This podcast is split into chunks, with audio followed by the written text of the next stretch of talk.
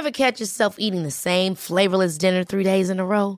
Dreaming of something better? Well, HelloFresh is your guilt-free dream come true, baby. It's me, Kiki Palmer. Let's wake up those taste buds with hot, juicy pecan-crusted chicken or garlic butter shrimp scampi. Mm. Hello Fresh. Stop dreaming of all the delicious possibilities and dig in at HelloFresh.com. Let's get this dinner party started.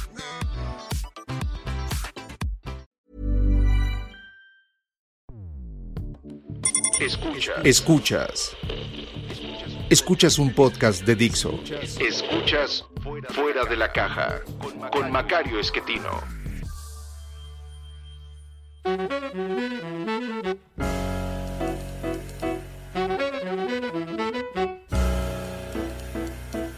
Bienvenidos.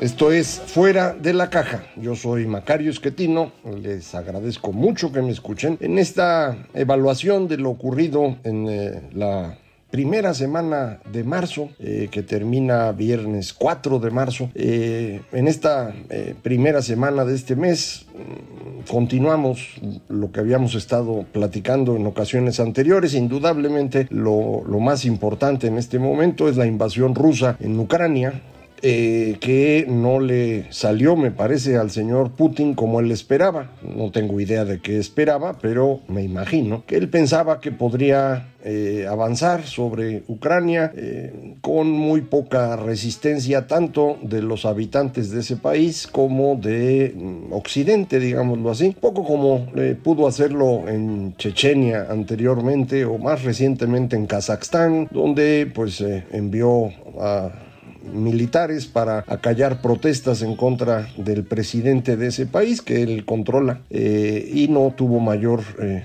respuesta de nadie. De manera que creo que pensó que algo similar ocurriría en esta ocasión y no le salió. Eh, ocurrió exactamente al contrario. Eh, si mm, algunas personas en Ucrania no estaban convencidas de su gobierno, ahora lo están. Eh, los que tenían dudas de si convenía que Rusia tuviera mayor presencia, pues ya se les quitaron las dudas y ya no los quieren ver ahí. Occidente, que había pues digamos, perdido mucho la presencia en, eh, en, Europa en particular, se habían ido haciendo chiquitos. La Unión Europea indudablemente funciona como una economía, pero más allá de eso no, no parecía tener ya un papel relevante en el futuro en términos de potencias. Eh, y esto cambió en estas 10 días, 12 días que llevamos de, la invasión, eh, la Unión Europea se ha transformado por completo, algo que la verdad yo no esperaba. Eh, Alemania decidió de un día para otro mm, convertirse nuevamente en un actor militar, va a invertir una cantidad considerable de recursos en ello. Eh, Suecia y Finlandia, que habían sido siempre pues lejanas de la OTAN, parece que pedirán su incorporación a esta organización. esta cuento que estuvo promoviendo Putin entre sus seguidores de que la razón por la cual invadía Ucrania es porque la OTAN quería colocarse ahí, pues eh, yo creo que no tiene ningún fundamento, pero lo que sí logró el señor Putin es que la OTAN cambiara por completo de actitud ahora y eh, empiece a, jugar un papel más relevante. Eh, de manera pues que creo que las cosas no, no, le, no le salieron al señor Putin. Creo que ya perdió. Es decir, ya no tiene forma de ganar. A eso me refiero. Si, si logra mm, derrocar al gobierno del presidente Zelensky en Ucrania y poner un títere, eh, ese títere no va a poder sostenerse si no es con militares. Y es muy difícil controlar un país eh, de 40 millones de habitantes con eh, militares. más cuando Rusia tampoco le sobra dinero ni recursos para estar invadiendo países grandes. Puede hacerlo en lugares más pequeñitos, en donde pues sí hay un apoyo de la población a Rusia. Eh, en Ucrania ya no lo hay. Si lo había, creo que ya no lo hay. Entonces ya no tiene cómo ganar.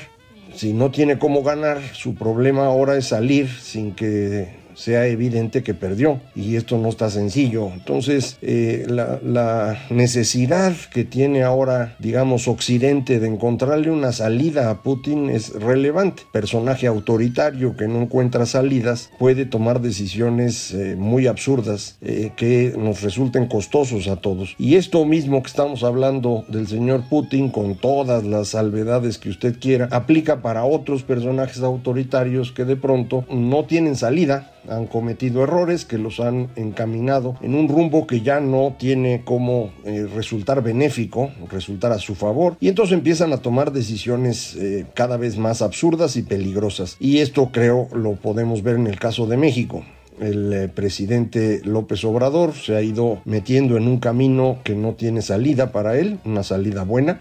no están funcionando las cosas como él pensaba. sus proyectos no son exitosos en materia económica o de bienestar. Me parece que incluso en términos de propaganda tampoco van a servir. Eh, van a inaugurar Santa Lucía en los próximos días. Eh, va a tener unos pocos vuelos, eso no sirve para nada. Eh, van a intentar reducir los vuelos en el aeropuerto de la ciudad para enviarlos a a Santa Lucía, pero eso no va a mover a la gente, va a provocar problemas con las aerolíneas, eh, pero no van a tener un funcionamiento adecuado en Santa Lucía porque está muy lejos, eh, no hay manera de llegar razonablemente a ese lugar eh, y pues las conexiones no, no, no van a, ser las que se necesitan. Eh, de manera pues que se va a confirmar que fue una pésima idea cancelar la construcción del aeropuerto de Texcoco para construir esta cosa que hicieron. Habremos perdido números redondos 500 mil millones de pesos, 330 eh, mil que se perdieron por cancelar Texcoco, más lo que haya costado esta cosa, mm, no sé cuánto es porque las cifras pues... Eh, los datos que tenemos hasta 2020, que son los que ya revisó la Auditoría Superior de la Federación, pues hay 20 mil millones que no saben dónde quedaron no queda claro dónde están. Y entonces, pues eh, no, no le puedo decir cuánto costó, pero piense usted que un poco más de 100 mil millones, 150. De ahí que le diga yo, eh, nos costó 500 mil millones de pesos esta brillante idea del señor López Obrador que no va a funcionar. Eh, algo similar va a ocurrir con dos bocas. No vamos a ver gasolina producida en ese lugar, creo yo, en todo el, el gobierno. el tren Maya es peor, ni siquiera lo pueden hacer. Donde lo iban a hacer ya no lo hicieron. Quieren hacerlo en otro lado, que puede ser mucho más dañino para un ecosistema tan frágil como lo es la península eh, de Yucatán, que como usted sabe, toda el agua se mueve abajo de la tierra en un sistema de, cuevas y cenotes espectacular, eh, que es muy frágil. Y entonces, pues en darle poniendo un tren encima no es tan buena idea, eh, menos cuando los trenes se construyen como el del Istmo, que ya habrá visto usted las imágenes del descarrilamiento en su primer uso. Entonces, los proyectos proyectos no sirven, eh, económicamente estamos hoy significativamente peor de como estábamos en 2018, eh, parte por la pandemia, pero es una parte pequeña. Todos los demás países del mundo ya libraron lo que la pandemia les costó y nosotros estamos abajo de como estábamos cuando llegó López Obrador, ya no diga usted cuando empezó la pandemia. De manera que eh, no hay éxitos económicos, no hay éxitos en políticas públicas, eh, hay una presión inflacionaria que ciertamente viene mucho de fuera, pero que también estamos retroalimentando en México. Y esto se va a agravar en estos días por el conflicto eh, del que hablábamos hace ratito, la invasión rusa en Ucrania, que está provocando un desajuste en mercados, eh, en parte por nerviosismo y en parte por el peso que tienen tanto Rusia como Ucrania en algunos mercados. Ucrania es muy importante en producción de trigo y es importante en algunos metales y, otros eh, insumos, materias primas. Pues eh, Rusia es un productor grandísimo de petróleo y gas eh, y las sanciones que se le están aplicando a Rusia están reduciendo la oferta disponible de estos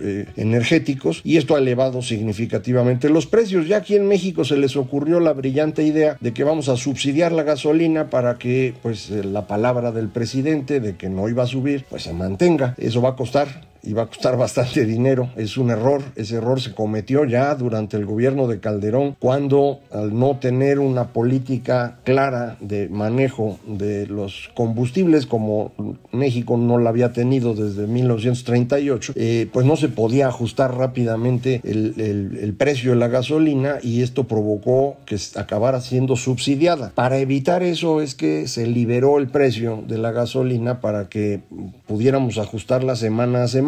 Esto fue parte de la reforma eh, energética. Eh, pero ahora eh, López Obrador dice, aunque se pueda mover, no quiero que se mueva, quiero que esté más o menos en donde yo la recibí, con el ajuste inflacionario, y eso es imposible en este momento. Entonces, pues se tiene que subsidiar. Y eso es, insisto, una tontería. Pero pues es una más, tampoco es que se note mucho. el resultado de todo esto es una, insisto, una economía que no está funcionando. Acaban de salir los datos de consumo e inversión. El consumo mejoró notoriamente al cierre de 2021, pero aún así en el promedio sigue siendo muy abajo de donde, donde estábamos. Si uno sigue la tendencia que traía el consumo antes de la llegada de este gobierno, eh, pues estamos eh, muy claramente abajo. Eh, la pérdida de consumo durante este gobierno equivale ya a cuatro meses de consumo y la pérdida de inversión también en este gobierno equivale prácticamente a seis meses de inversión. eso es lo que hemos perdido durante este gobierno. No se va a recuperar.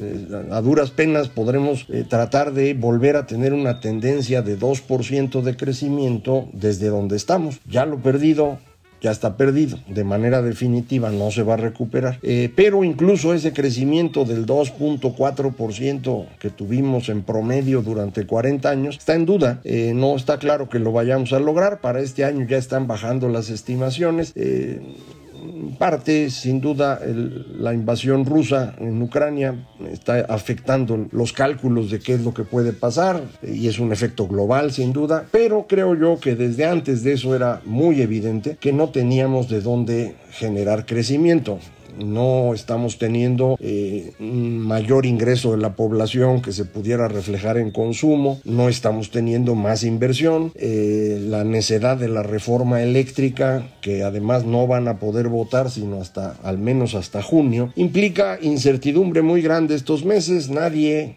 va a invertir en México ahorita de manera importante porque no tiene seguridad de contar con gas y electricidad para producir, que son los dos insumos importantes. Entonces no, no tenemos en, eso eh, mayores expectativas de que pudiera mejorar la circunstancia. Eh, frente a esto, eh, insisto, el presidente ya no tiene mucho control de lo que ocurre y esto me parece fue evidente esta semana en un conflicto no sé exactamente cómo denominarlo, entre político, jurídico y mafioso, no sé exactamente qué es. Yo no he entrado al detalle de las acusaciones que hay desde el fiscal en contra del señor Julio Scherer y la respuesta que vimos, no sé si venga del señor Scherer, pero es una respuesta pública, la filtración de audios del señor fiscal, el señor Gertz, hablando con eh, uno de sus subordinados para eh, estos temas en los cuales está ejecutando venganzas personales. Ya sabe usted que Gertz probablemente no ha resuelto ningún tema relevante para la opinión pública, pero sí ha eh, llevado a cabo venganzas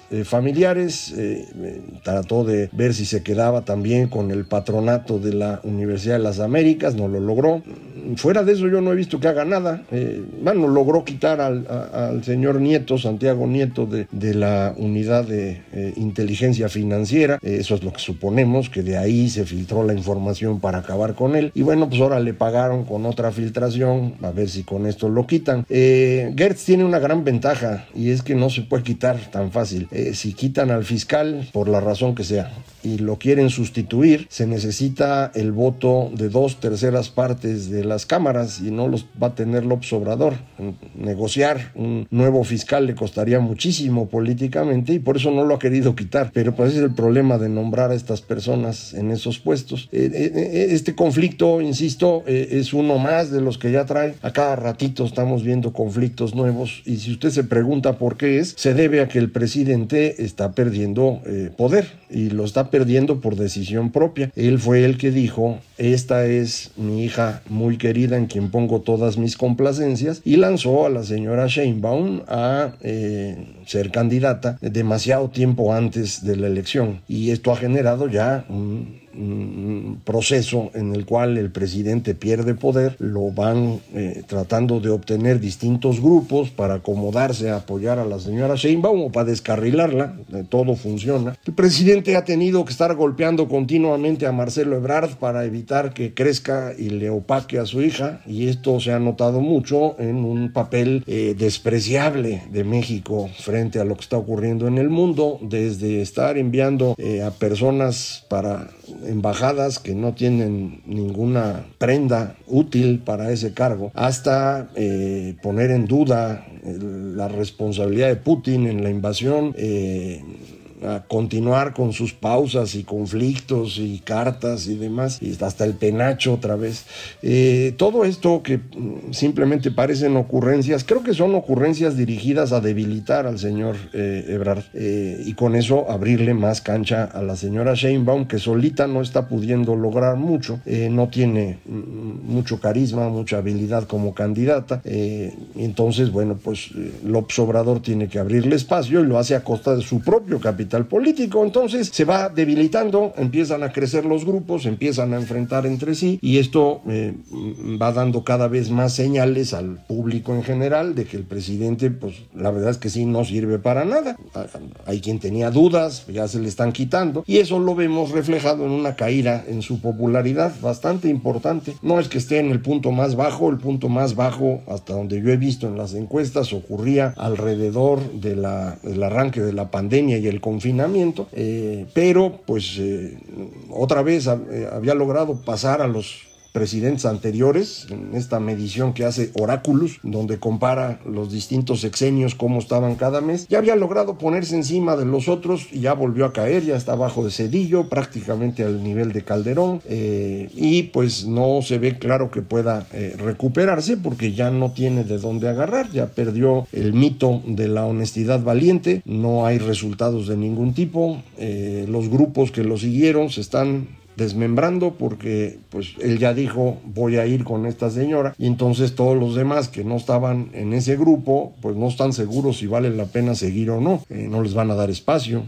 Este es el problema de la sucesión, que es el problema más importante que hay en cualquier régimen político. La democracia se ha tratado de resolver este conflicto de la sucesión precisamente a través de elecciones en donde unos ganan y otros pierden y todo el mundo aguanta y puede regresar cuatro, cinco, seis años después, como sea el, periodo. Eh, pero eso mismo, por ejemplo, en Estados Unidos se puso en riesgo el año pasado. Eh, aquí en México, pues usted sabe, durante la mayor parte del siglo XX no teníamos este sistema, sino un sistema dinástico construido a través de el PRI, en donde pues el presidente era un monarca eh, temporal, hereditario, en línea transversal, decía Cosío Villegas, podía heredar el poder no a su familia ni a su grupo político, sino a otro grupo. Esto lo rompe Echeverría dándole el poder a un amigo suyo, eh, confiando en que lo iba a controlar, José López Portillo, no lo logró, vino la crisis y de ahí en adelante se,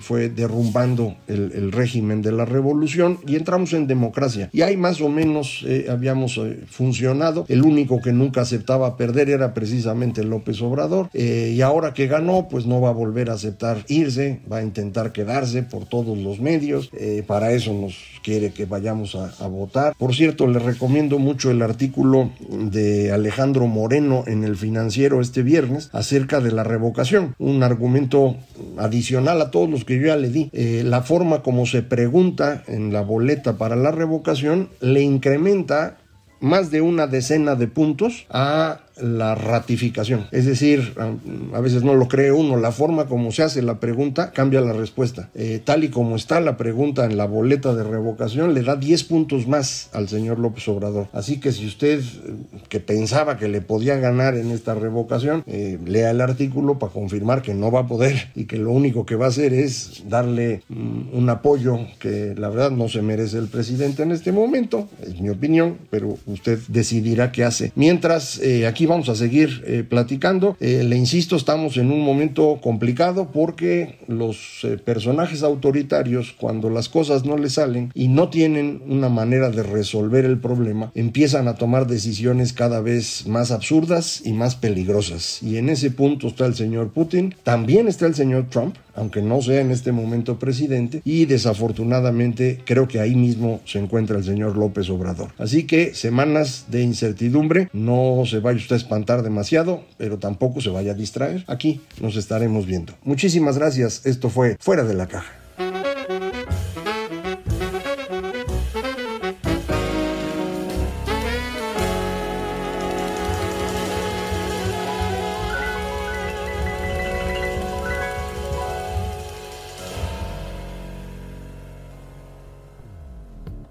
Dixo presentó Fuera de la caja con Macario Esquetino. La producción de este podcast corrió a cargo de Verónica Hernández. Coordinación de producción, Verónica Hernández. Dirección general, Dani Sadia.